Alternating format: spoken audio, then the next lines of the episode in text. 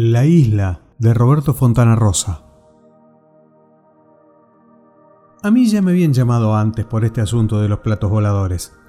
Digamos, yo no seré Fabio Serpa, pero conozco del tema. Me he convertido casi en un experto desde que hace años me apasioné con las fotos de las pinturas encontradas en la pirámide de Olmeca en Honduras que publicó la prensa. Eran imágenes de indígenas conduciendo algo muy similar a una nave espacial, lo que confirmaría que los platos voladores visitan la Tierra desde hace mucho tiempo atrás. Me impresionó el detalle de un cacique olmeca accionando un artefacto parecido a una afeitadora eléctrica, adelanto impensable para aquella época. Incluso estuve hablando de los visitantes extraterrestres en un programa de Canal 5. Ellos nos miran conducido por Fabián Graciani, y acepté aquella invitación para trasladarme a la isla, sitio donde no había estado más de tres veces en mi ansiedad por tener una aproximación a las culturas alienígenas. Confieso, me duele decirlo, que nunca he visto un plato volador. Vi luces sospechosas, reflejos sugestivos, pero nada como para decir que se trataba de un contacto fehaciente. Mucha gente afirma haber visto platos voladores, escuadrillas de ellos, asegura haber visualizado a sus ocupantes, pero no tiene ninguna prueba que lo confirme y todo suena a charlatanería. Una vecina, Delia, sostiene que seres extraterrestres le dejan mensajes de texto en su celular, incluso algunos muy subidos de tono. Yo creo que nosotros, los que estamos metidos seriamente en esto, Serpa, Daniken, Smith, debemos mantener prudencia y responsabilidad para no confundir a la gente. Es muy fácil engañarse en estos temas. Por eso es acertada la denominación OVNI, objeto volador no identificado, lo que implica que un objeto tal vez no puede ser calificado o reconocido, pero esto no quiere decir que sea obligadamente un plato volador.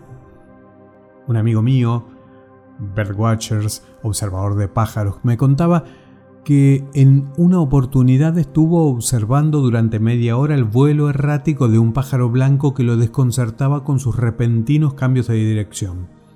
Hasta que al final, cuando el pájaro perdió altura, mi amigo advirtió que no era un pájaro, sino una bolsa de polietileno del supermercado norte inflada por el viento.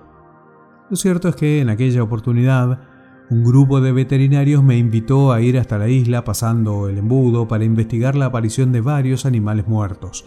Fue un caso que se comentó mucho en los medios. Aparecieron vacas muertas, algunas cabras, lechones, sin señal alguna de violencia. Tampoco parecían haber sido víctimas de alguna peste o enfermedad.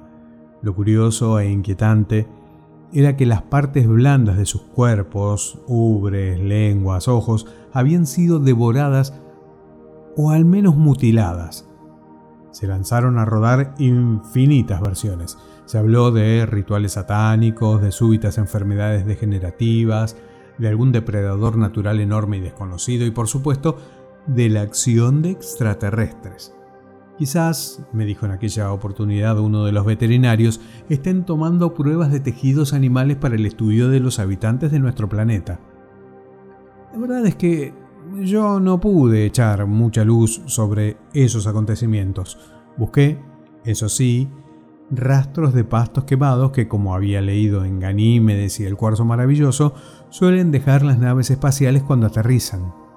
Encontramos un círculo de yuyos quemados, pero la presencia de huesos de costilla pelados y dos botellas vacías de vino denunciaban claramente un asado ocasional. Esta vez, hace poco, el que me llamó desde la isla fue mi amigo Eduardo, compañero de escuela desde la infancia. Eduardo hace casi 20 años que vive en los Estados Unidos. Es médico clínico en Washington y hará 10 años decidió comprarse unos terrenos en la isla bien frente al centro de Rosario.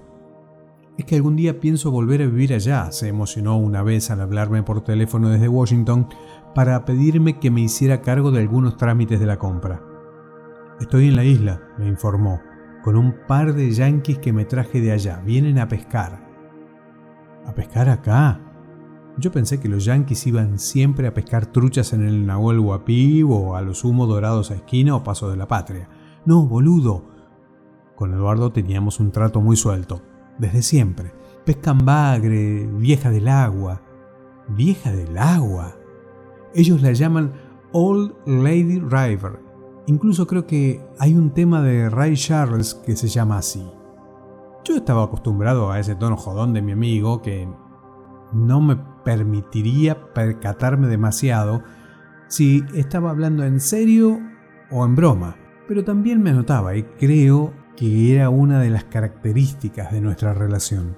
Quiero que te vengas para la isla. Ahora el color de la voz de Eduardo había cambiado. ¿Para qué? Quiero que veas algo. Tirame un adelanto. No creo que sea conveniente así por celular. ¿Qué haces, putazo? ¿Cómo andás, trolo? Era uno de nuestros saludos de rigor. Hubiera pasado el tiempo que fuere, el diálogo entre nosotros se retomaba como si lo hubiésemos mantenido hasta un par de minutos antes. Bien, contestó Eduardo. Va. No sé, eh, más o menos. Preocupado. Maniobraba con cierta destreza para alcanzar el centro del riacho con la lancha con la que me fue a buscar, donde terminaba el primer tramo del puente Rosario Victoria. Hasta allí había llegado yo en ómnibus y ahora me puteaba a mí mismo por haberme mojado los mocasines, las medias y las botamangas del pantalón. Es que solamente un nabo como vos se le puede ocurrir venir vestido así a la isla, me dijo Eduardo elevando la voz por sobre el ruido del motor fuera de borda, el viento y los cachetazos del agua contra el casco de la lancha. ¿Por qué me decís que estás preocupado? Eduardo no me contestó. Me di vuelta para mirarlo desde la proa. Él estaba observando una columna de humo que se levantaba en el horizonte. Me la señaló. Apaches, dijo, mezcaleros. Otra señal de nuestra edad. Me sonreí frunciendo la cara por la lluvia de gotas de agua que me golpeaban cada tanto. Recordar películas de cowboys. Hace mil años que no las dan más. Apache con Bert Lancaster. Son quemazones que producen los mismos dueños de los campos, le expliqué a los gritos. Se está dando mucho la ganadería por aquí y estos tipos queman los pastizales para limpiar la tierra. A la noche desde Rosario pueden verse los fuegos y a veces cae lluvia de cenizas. ¿Y está permitido? No, no sé si habrás visto cuando llegaste a un helicóptero que sobrevuela constantemente por acá. Debe ser de la prefectura. Creo que hay multas muy grandes para los que queman campos. Es cierto. Vi varias veces el helicóptero. Parece uno de los de Apocalipsis Now. Te lo digo, le advertí, para que si el día de mañana se te ocurre quemar algo, primero lo pienses. Apaches apaches mezcaleros. Caminábamos ahora, ya en tierra firme, con esfuerzo por entre unos yuyos bastante altos, sintiendo el golpetear de los tallos sobre los muslos. Yo transpiraba mucho. No había llevado ni una gorra y hacía mucho calor, aunque aún estábamos en primavera. Chapoteábamos de vez en cuando en las zonas pantanosas y oía el zumbido de todo tipo de bichos alrededor de mi cara. Había un olor fuerte, a agua servida, a pescado podrido, a bosta de vaca. Cuando lleguemos a la casa, se compadeció Eduardo, te voy a dar un sombrero y, otra vez venite con botas por las víboras. No sé si habrá otra vez, seguí caminando detrás de él. ¿Hay víboras? Yararás. Parecía mentira estar hablando de víboras venenosas cuando uno levantaba la vista hacia la derecha y tras la deslumbrante anchura del río podía verse la punta de los edificios altos de Rosario, el enladrillado rojizo del Parque España y entre los árboles de esta orilla entrerriana los cilindros pintados de los Silos Davis. Eduardo, en cambio, parecía haber adoptado la previsora conducta de los norteamericanos que se compran todo lo necesario para viajar a lugares exóticos. Llevaba un sombrero blanco de ala ancha y botas hasta la rodilla. Me sentí agitado. ¿Para dónde está la casa? pregunté. Para el otro lado, señaló vagamente Eduardo desalentándome, pero no te creas que es gran cosa. Es casi un galpón con un baño y una cocina de construcción muy primaria. estaba hecha cuando yo compré el campo y no le hice ninguna mejora. Tal vez la tire abajo y, levante una nueva, según lo que decida hacer con todo esto. Tendría que conversarlo con Elena y los chicos. De pronto se detuvo. Miró hacia un grupo de árboles. Detrás de ellos se extendía el alambrado. Creo que es por aquí. Eh, no estoy muy seguro, dudó girando sobre sí mismo. Cagamos, dije. Estoy en manos de un loco. Pero Eduardo señaló firmemente hacia los árboles. No, es ahí, sí, es ahí. ¿Por qué me decías, me acordé de pronto, que estabas preocupado? Eduardo frenó su marcha hacia los árboles y un matorral de cañas bravas que tapaban un sector del alambrado. Primero, se dio vuelta para mirarme, por esto que voy a mostrarte. Y segundo, porque estos boludos de los norteamericanos desde ayer que no aparecen. Ayer al mediodía se fueron con otra lancha a pescar más allá de la laguna y todavía no volvieron. Ya son, consultó su reloj, más de las 3 de la tarde y no tengo noticias de ellos. Se habrán puesto en pedo. ¿Chupan mucho? Eduardo se encogió de hombros. Lo normal. Hubieran podido llamarme por el celular, avisarme que se retrasaban, cualquier cosa. ¿Saben nadar? Saben nadar. Saben armar una carpa. Saben de todo. Uno de ellos estuvo en la guerra del Golfo. Son médicos como yo, pero manejan a la perfección todo tipo de comunicaciones. Hasta GPS tienen. Entonces ya van a aparecer es que habían quedado en volver anoche a la casa para cenar juntos. Yo ya había comprado todo en lo de taco. Se escuchó, a lo lejos, el ruido del helicóptero, pero no alcanzamos a divisarlo. Eduardo resopló fastidiado. Vamos, me dijo, y arrancamos hacia los árboles. Tardé casi un minuto en darme cuenta de qué era lo que Eduardo me señalaba en aquel pequeño claro entre las cañas. Me fue difícil diferenciar el cuerpo de la vaca muerta de los yuyos aplastados, las cañas quebradas y el suelo fangoso. La vaca, o, lo que quedaba de ella, tenía un color amarronado ceniza y los restos de la piel eran de un tono grisáceo. Me acerqué lentamente al cuerpo del animal. No se sentía olor alguno, ni tampoco había enjambres de moscas u otros insectos a su alrededor. Quedaba de la vaca una especie de envase vacío y solo era notoria la cabeza reseca, todo el cuerpo parecía disecado. Tanto el cuero como el costillar, que podía verse a través de algunos agujeros en el pelaje, lucían como hechos de cartón o papel maché, aquel empaste que se usaba para fabricar títeres. El interior del animal estaba completamente hueco, sin víscera alguna. ¿Hubo mucha sequía por acá? pregunté tontamente como si yo viviera en otro país. Para nada, murmuró Eduardo a mis espaldas, al contrario, los lugareños me contaron de mucha lluvia. Tiene el aspecto, me puse en cuclillas para estudiar el cuerpo más de cerca, de esos animales que uno ve muertos por la sequía, que parecen arpilleras resecas, cartón corrugado, qué sé yo. Da la impresión de que si uno la toca se va a convertir en polvo. Nos quedamos un rato en silencio. Se escuchaba el zumbido de algún abejorro y pasaron, recuerdo, muy cerca de nosotros en vuelo rasante, dos torcasas haciendo un ruido como si tuvieran las articulaciones de las alas oxidadas. ¿Tienes idea, pregunté, de cuánto tiempo hace que el cuerpo de este animal está aquí?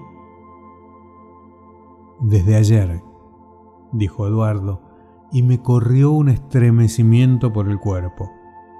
¿Desde ayer? No lo podía creer.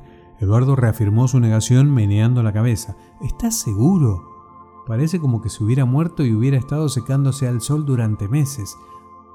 Anteayer estaba viva, apuntó Eduardo. Yo mismo la vi pastando por acá y pensé que tenía que avisarle al vecino de al lado que una de sus vacas había saltado el alambrado para acá. La puta madre que lo parió, resoplé. Y fue lo único que se me ocurrió decir. Ya en la casa la preocupación de Eduardo había crecido y la mía también. Buscando en mi memoria no recordaba episodios similares relacionados con extraterrestres, y eso que recorrí mentalmente todos y cada uno de los programas del canal infinito. En Eduardo, además, crecía la ansiedad por saber algo sobre el paradero de sus colegas e invitados norteamericanos. Cuando volvíamos hacia la casa, luego de contemplar la desconcertante imagen de la vaca reseca, Eduardo se me adelantó considerablemente. Es cierto que yo caminaba muy despacio debido al cansancio que me generaba la falta de costumbre de andar por el campo, pero él apresuró el paso porque ansiaba llegar a la casa y encontrarse con sus amigos. Pero ¿cómo pueden ser tan pelotudos? golpeó con el puño la mesa junto a la cual nos habíamos sentado para tomar algo fresco. Ni un mensaje, ni una señal, ni un aviso. Tal vez se tiraron a la laguna para nadar un rato. ¿Y? Y... vacilé un poco. Pueden haberse ahogado. Eduardo negó enérgicamente con la cabeza. No, dijo. Vos no sabés lo que son estos tipos. Bob, el que trabaja conmigo en el hospital de Pasadena, es un poco más joven que yo y hace un montón de deportes. Solemos jugar al squash, pero él además hace esquí y alpinismo. El otro, Charles, el que estuvo en la guerra del Golfo, no tiene más de 50 años y no se ahoga en un vaso de agua, como dicen acá. Fuma dentro de una garrafa. ¿Estás seguro de que ese Charles es solamente un médico? Eduardo se levantó de la silla casi de un salto. Los nervios no le permitían estar quieto. Exhaló por la boca como quien se desinfla y me miró. Supe que me iba a revelar algo. No, dijo. Creo que este tipo, Charles, es de la CIA o del FBI. O si no es de la CIA o del FBI, trabaja para ellos. Porque es un científico de relieve.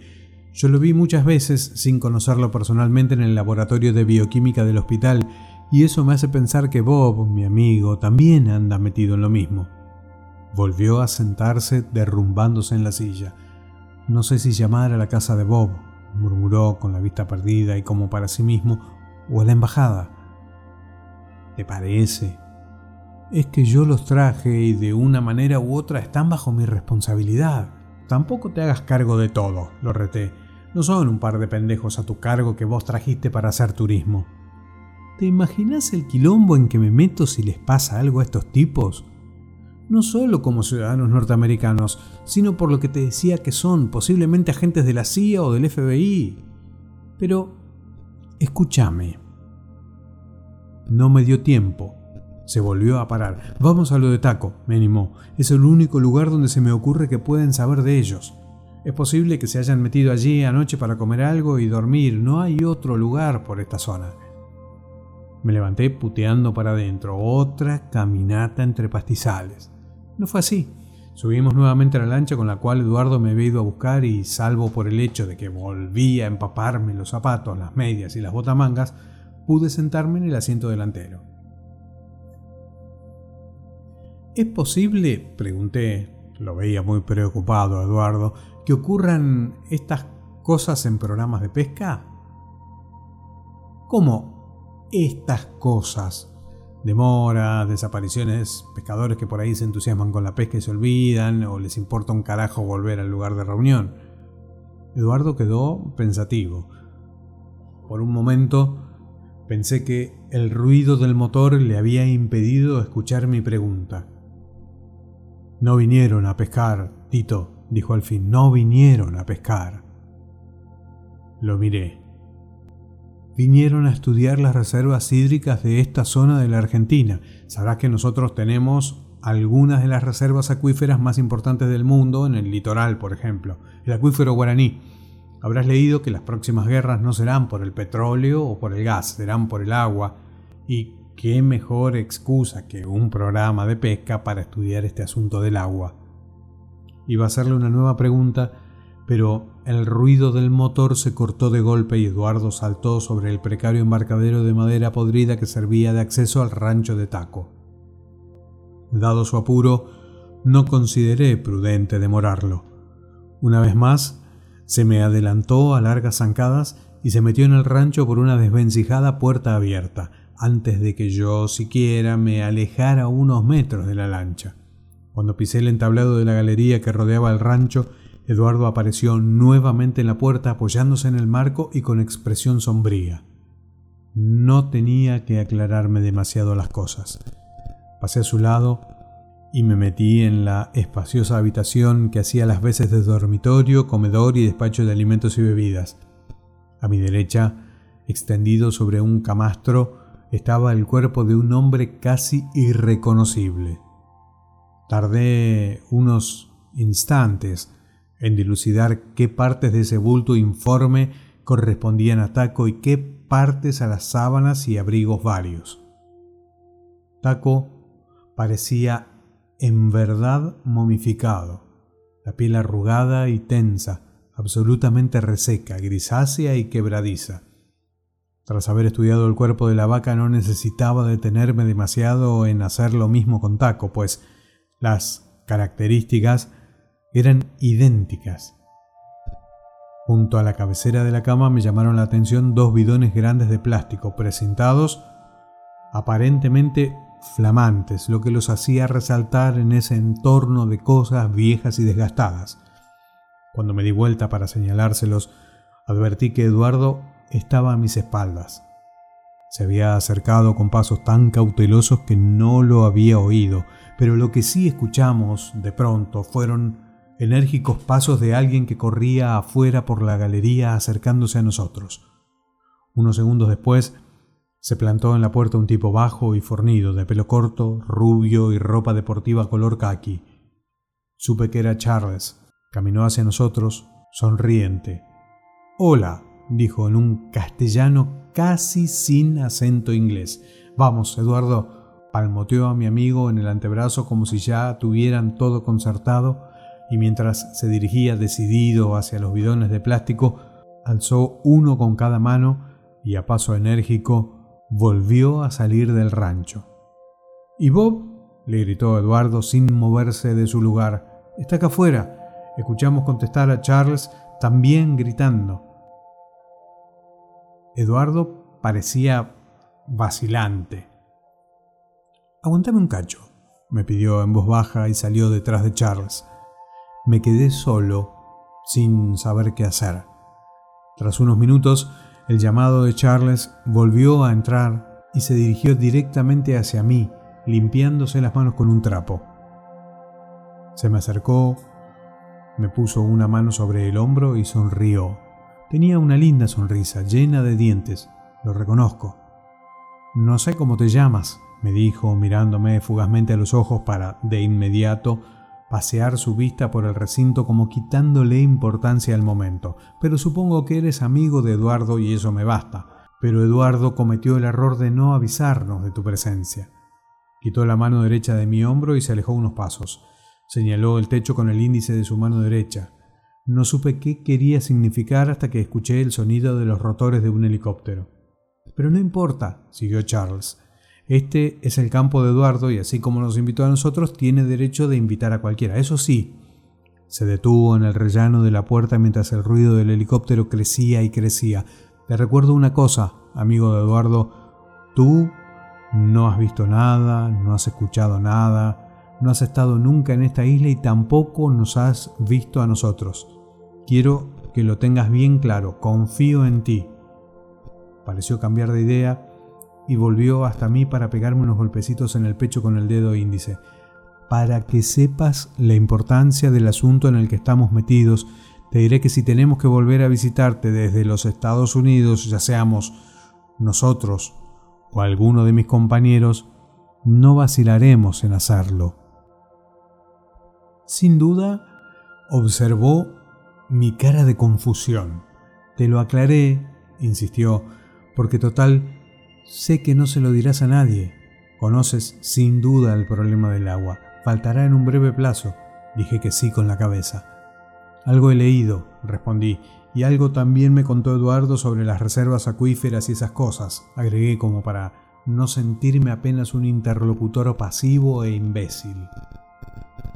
Charles negó con la cabeza y luego me dijo casi a los gritos porque el ruido del helicóptero atronaba. No, las reservas acuíferas no alcanzarán si sigue este crecimiento descontrolado de la población, pero, señaló hacia el cuerpo momificado de Taco, no olvides, te lo digo como médico, que el cuerpo humano se compone en un 75% de líquido. Allí tenemos la otra mayor reserva líquida del mundo. Y se fue, a los altos, rápidamente. Escuché fortísimo el ruido del helicóptero por unos minutos y vi cómo el viento producido por las aspas de la máquina echaba a volar papeles, bolsas de nylon y ramas sueltas diseminadas en torno al rancho. Luego, el sonido se alejó y volvió el silencio. Cuando salí del rancho, el helicóptero se había perdido en el horizonte y no estaba ni siquiera Eduardo.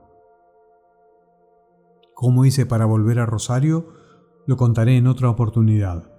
No mencioné nunca demasiado este episodio, un poco por las recomendaciones que me hiciera este tipo Charles y en parte porque con esta cuestión de los platos voladores sobre los que yo tanto hablo, hay muy poca gente, salvo mi madre, que me sigue creyendo.